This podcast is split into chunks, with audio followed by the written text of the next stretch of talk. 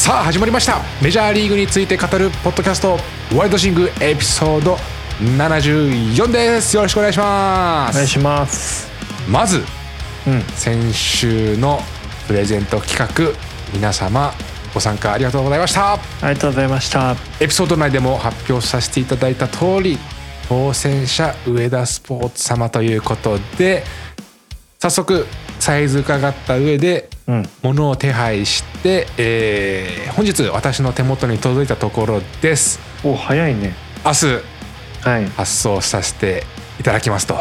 見事当選された上田スポーツさんなんですけれどもうん。ご自身の MLB に関するサイトを運営されてまして非常に参考になる情報をたくさん載せます。うん。ですのでリンク貼っておくのでぜひ皆さんチェックしていただきたいですっていうのとはい誰からも何も言われてるわけではないんですけれどうん。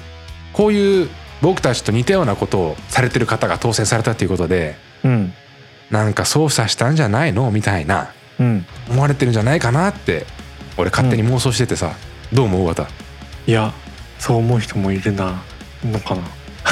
えいないと思うってこと？何も思わないや いやで実際さ、まあ、本当にピュアな結果だったじゃない？一緒にやっててさ。うんうん。ただ一つ事実が他にもありましてうん。それ面白かったから話そうかなと思って。いうん。や本当に本当にピュアな結果ではあったけれどもうん。2人目の当選者ではあったじゃん。っうん。ていうのもまず1回目例の関数使ってランダムに出して当たった方っていうのがもう名前覚えてないけどうん。アカウントを見たらさうんあれは何ていうジャンルのアカウントなのかな？もう自分のツイートとかもちろんないし。うん。MLB 好きなわけでも野球好きなわけでもないし。タイムラインが全部プレゼント。俺たち以外のプレゼント企画のリツイート。そうだったね。ああいうのあるんだなって俺初めて知ったんだけど。ああ確かにね。ね。えちょっとこの人には差し上げられないなと思いまして。はいはいはいそこはカットした上でうん。もう一回やってで本当にねうん。もう一回関数でやってそうですね。上田壮さんが見事当選されたんですけど、はい。まあそんなことありましたね。うん。あのー前の会社にいた時もうん。まああのサッカー関係の例の会社ですね。ああはいはい。結構いろいろとサッカー選手にアンケート取ったりしてていろいろプレゼントを応募したりしてたんだよねあ日本はい、代表のユニフォームとか。うんうん。その時ランド関数はよく使ってました。あ結構定番なのそれが。いや僕の中で定番。え綿が担当してたの？そうだよ。へえでね結構ね連絡ない人が多かったよ。当選しましたって言っても。そう。6割ぐらいしか連絡返ってこなかった。何なんだろう？純粋に忘れているのか、うん。なんかまたそういう業者じゃないけど。多分ねあのチームとかにもうん。チームの連絡先とかにアンケート送ってんだよ。送ってたんだよ。はい。でチームのなんかレメールアドレスとかを書いてもらっていて多分それを見てなかったんだろうね。見る人がいなかったんだろうね。めっちゃもったいないねせっかく当たってんのに。まあなのではい今回連絡がちゃんとあってよかったです。そうですねちょっといろいろお話もさせていただいて。はい。はい。まあ今回無事終わったんですけれども。うん。またやりましょうね。はい。そしてうん。ちょっと長いんですけどうん。今日のメインテーマについてうん。ちょっと背景があるんですね。長い話をそのまま長くお話しさせていただこうと思ってまして。はい。僕らのこのポッドキャストうん。まあ俺もずっとポッドキャストって言ってるけどうん。実はポッドキャスト以外でもうん配信してますと。うん。そのうちの一つがうん。スタンド .fm っていうえっとねまあポッドキャストみたいなもんなんだけどこの音声収録して配信して、で好きな人が聞けるっていうアプリがあるのね。うん。そこにも前々から載せてるんだけどうん。あくまでも載せてるだけで俺自身は一切利用してないのね。うん。でまあアップするのにいろいろ作業してていろんな情報を見るんだけどそのスタンド .fm ね、うん。うん、正直ねちょっとちょっとだけどんなのかなって思うところがあってうん。っていうのもさエピソードアップすると「いいね」をつけてくださるわけですよ。うん。それは嬉しいじゃない？うん。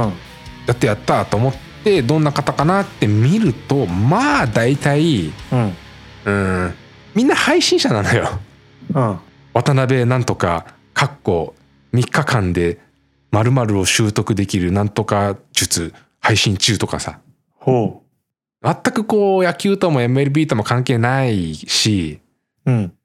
この番組にいいねつけてで私のもチェックしてくださいねみたいな感じなのよだ結構。うん。なんかそういうのがすごい多くて純粋なリスナーさんっていんのかなみたいな。っうん。て思ってたんですけれどちょっとバチが当たりましてうん。レター機能ってのがあってね。はいはい。ポッドキャストにはないんだけどうん。番組に対する感想とか要望とか送れる機能がそのアプリにはあってそこにメッセージを複数いただいてたんですよ。うん。ですい本当ごめんなさい。僕ちゃんとチェックしてなくてうん。今週気づいたんですよ。いつもらってたの？いろんな時期。へえそうなんだ。本当にメッセージをお送りいただいてた方には申し訳ないです、この場をお借りしてお詫びします。すいません。あそんなのあったんだね。はい。その中から今回一つピックアップさせていただきましてはい。今月お送りいただいたレターがありましてその中でカンサスシティロイヤルズうん。のファンですっていうのとうん。そのチームのペレス捕手うん。がとてもとても素晴らしいですと。うん。なのにあんまりいろんなメディアで取り上げられることが少ない。うん。ということでできればうん。このチームとペレス捕手について特集してほしいですっていうお便りいただいてまして。はいはいはい。というわけで今日はこのテーマなんですけどもはい。もうねこんなお便りいただいたらね綿がもう黙ってませんから。うん。ということでじゃあ前置き長くなりましたけど行きましょうか。はい。はい。ではカンザスシティロイヤルズとサルバドール・ペレス選手特集ですね。まあもともとあれなんですよ。ロイヤルズでデビューしてロイヤルズ一筋ですね。うん。で彼はトミー・ジョン手術肘の手術をして2019年はね1年間出てなかったんだよね。はいはい。そこから復活したっていう選手ですね。なるほどはい。でロイヤルズちょっと最近弱いんだけど一時期すごい強い時があってその時の、とそのデビューしてあの一気にあの実力つけてきたっていうのがと重なっているのがこのペレス選手ですね。うんうんうん。ロイヤルズのいいところはあの今セイバーメトリックス、まあ、データ分析が進んでいて、まあ、フライボール革命とか結構極端なあとシフト敷いたりとか極端なあの戦術を使ってくるチームが多い中でうんこのチームはあの結構オールドスクールなのを貫いているっていうのがこのチームですと。あとチームの再建た主力を一気に打って、まあ、今年はもう負けますみたいなそういうこともチームの哲学としてやらないっていうところが、まあ、特徴的なチームですね。そうなんだそうそうそう。チームは再建は行わないっていうのをねなんかチームあのフロントのトップがね言ってた。へえでまあ2015年に世界一取ったのかな。はい2014年にもワールドシリーズ出場したんだけどその時はサンフランシスコジャイアンツにね負けてしまいましてで、まあ、次の年あの雪辱をかけてまた2年連続ア・リーグを優勝してワールドシリーズ進んでその時は2015年はメッツと戦ったのかな。うん。まあ、その時のメッツはねあの若い先発戦投手がたくさんいてあの強いチームだったんだけどはいすこの年はスモールベースボールでワールドチャンピオン取りましたね。へえ。うん。そのオールドスクールな運営方法っていうのはうん。わたはいいことって言ってたけどうん。本当にいいの？実際今後勝っていけるわけ？うーんどうかね。あれいいって言ったっけ？うんあのこのチームのいいところはって言ってたよ。ああと特徴はってところかな？言い間違えましたか？うん。いいところではないの？うん。いいところはあの再建再建しないってところだね。うんそう。明らかに負ける年吉は作らないみたいなところはいいところかなと。へえでもまあほペレス捕手ホームランキング取ったしあと今年のワールドシリーズのチャあのワールドシリーズのあれ MVP のホルヘ・ソーラー選手はい彼はもともとはロイヤルズでの選手であの2019年かなホームランをとをと取りましたね。うん。いい選手が結構いると。はい。で過去には青木選手も一時期いましたね。うんうんうんで今の中心選手はセカンドのメリルフィールドという選手ですと。はい彼は本当にロイヤルズっぽい選手で今年盗塁を取ったのかな？内野で足が速くてあのいい選手なんですね。で彼のすごいところは3年連続フル出場。すげえ。うん。まあ去年60試合だけだったけど、まあ、この最近のメジャーリーグでフル出場するっていうのは本当本当の本当に一部ですね。タフだね。そう。で彼は2019年に4年16億7億？それぐらいで契約したっていうので、うん結構安いんですよね年俸が。なので、まあ、ロイヤルズがそのプレーオフ争いしてないっていうのもあり結構トレードの駒というかトレード希望っていうのは結構多いみたいですね。ああ、うちに来いって？そうそうそう。オッケーオッケー。全体像に関してはそんなところでいいかなって思うので、じゃあ、個別にこう、深掘りしていこうかなと思うんだけど、まずペレス選手、キャッチャーですと。うん。そして、桁違いな長打力をお持ちですと。そうだね。まあちょっと、まあどうしてもね、日本の報道ではね、なんか悪役みたいに報道されたところあるよね。まあみんな大谷選手にホームランを取ってほしいからさ、悪役。そう。って言われてたのが、うん。あの、まあホームランは打つけど出塁率低いよねとか、ああとまあキャッチャーでホームラン王って言ってもキャッチャーとしての能力低いよねとか、あ。そんな感じで悪悪者みたいな感じで言われてたけど、うん。まあそれはね、キャッチャーやってみてくださいって感じですね。キャッチャーやってから言えと。はい。そうだね。まあお互いね、キャッチャーやってた経験あると思うけど、俺たちね。うん。そう、キャッチャーやりながら打つっていうのはね、どれだけタフかってことだよね。本当うん。本当大変です、キャッチャー。だからメンタル的にも、体力的にも両方タフだよね。うんもう気が回んないよね。そう守そうそう備中さ、うん。変な話よ。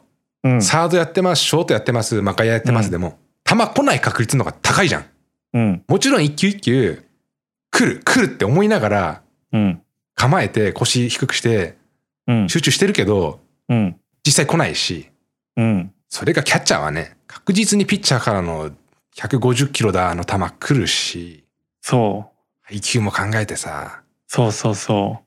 やっぱあのボール取ってから投げ返して、まあ取った瞬間からか次何サイン出すかって考えるわけよ。うん。でもその間ってもう15秒ぐらいしかないんだよね。で、守備の時はもうずっと頭フル回転してるし、うん。なんか、で、あと、しゃがむのも結構しんどいよね。毎球ね。しゃがんで立ってっていうの。もうランナーになって出てごらんよ。いや、辛い。もうボールを後ろに反らせないんだよ。うん。だからショートバンドはもう絶対体で抑えないといけないし、うん。ちょっとしたミスとかでもランナー進んじゃうからね、ボール取っても。もし仮に落としたらその隙で進んじゃうし、うん。本当に一番神経使うポジションだと思う。はい。そういう選手が、やっぱりね、まあ大谷選手もね、ピッチャーやってるけどね。まあまあまあまあ。うん。はいだけど、まあそういう選手がね、やっぱりホームランキング争い、ホームランダービーにも出るっていうのもすごいし、打撃のタイトル争いをして実際タイトル取ったっていうのもやっぱすごいですね。うんうんまあなんか、やっぱどうしてもバッティングの方にね、関心が薄れちゃうんだよね。うん。うんうん。キャッチャーやってるとね。そうですね。うん。で、まあ夏、カンザスシティ確かすごい暑いんだよね、夏。うんうんうん。内陸だし。はい。だから夏場、キャッチャーやるっていうのもすごいしんどいし、で、今回、8月9月とかに一気にチャージかけてきたんだよね。うん。ホームランね。その体力っていうのもすごいし、まあ、ペレス選手はかなり、うん、今年頑張ったかなと思いますね。間違いないよ。はい。で、ペレス選手、まあ、どんな選手なのかっていうのを、ちょっと今見てるんですけども、はい。そうですね。まあ、もともと、あの、バッティングのパワーはあった選手ですね。うんうん。あ、いやどんどん改善してるのか。今見ているのが、はい。打球の速度ですね。ルーキーだったルーキーだったのかな？数字がある2015年は打球速度87マイルうん。なのであ平均のば打球速度87マイルなのでえっ、と大体13040キロぐらい？はいはい、140キロぐらいか。うん、それがえっ、と今年はえっ、と5マイル6マイルぐらい上がってますね。すごいね。平均93マイル。っていうので打球角度はこれまでもずっと高かったんだね、うん。18度とか。はいはい。で今年16度ですと。でっていうのもあって今年一気にバレル率を改善させたっていうのが、まあ、ホームラン量産につながっているのかなと思いますね。うんうん。パワーアップしたって感じです。でまずスタットを見るときに確認しているのがその打球速度と、うんあれですね打球角度の繊維っていうのはよく確認してますと。うんあと一つ確認しているのがウィフレートってやつですね。うんこれ何かっていうと空振りする確率かな。やっぱりバットに当たんないと何も起こらないのでうんそれがあ開開悪してるな 去年は26.9%空振り率29.6.9%だったんだけど今年33.7%でだいぶ開悪してますね。悪くなったけど成績うはんよろしいのね。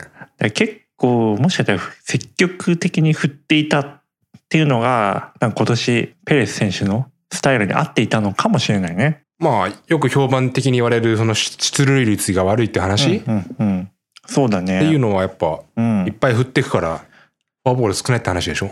そうだね。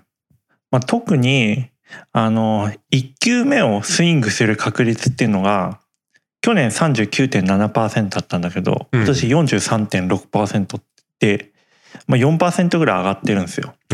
なので1球目から結構一目に行くっていうのは多かったのかもしれないですね積極的に行くっていう。うんうんうんあでもあれだチェイスレイトあこれなんでもないです。なんだよ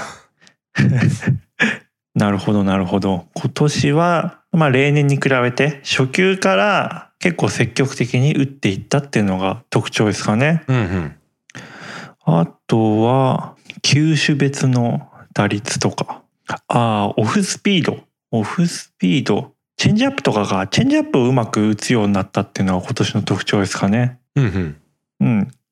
これまでファストボールとかそういうボールには速球系には結構強かったんですけどもオフスピード変化球のあの打率が上がっていましてそういったところに対応したっていうのが特徴成長かもしれないですね。はい。ただ言われている通り、えー守備の評価はやはり高くないようで 最近ねキャッチャーであの重要な守備の指標っていうのがフレーミングっていうのがあるんですよ。うんうんうんキャッチャーの今まで言われ能力で言われてたのって、まあ、盗盗塁阻止率とかそれぐらいだったんだよね。うんでそこでフレーミングってキャッチングの良さを評価するものがあって、うんまあ、これ何かっていうとあのストライクゾーンギリギリのところをいかにストライクとコールさせるかっていう能力ですね。それがえーっともともとねメジャーリーグ平均よりちょっと下ぐらいだったんですけども、うんはい。今年はかなり最低レベルになってますね。それフレーミング化って数値化できんだね。いうん。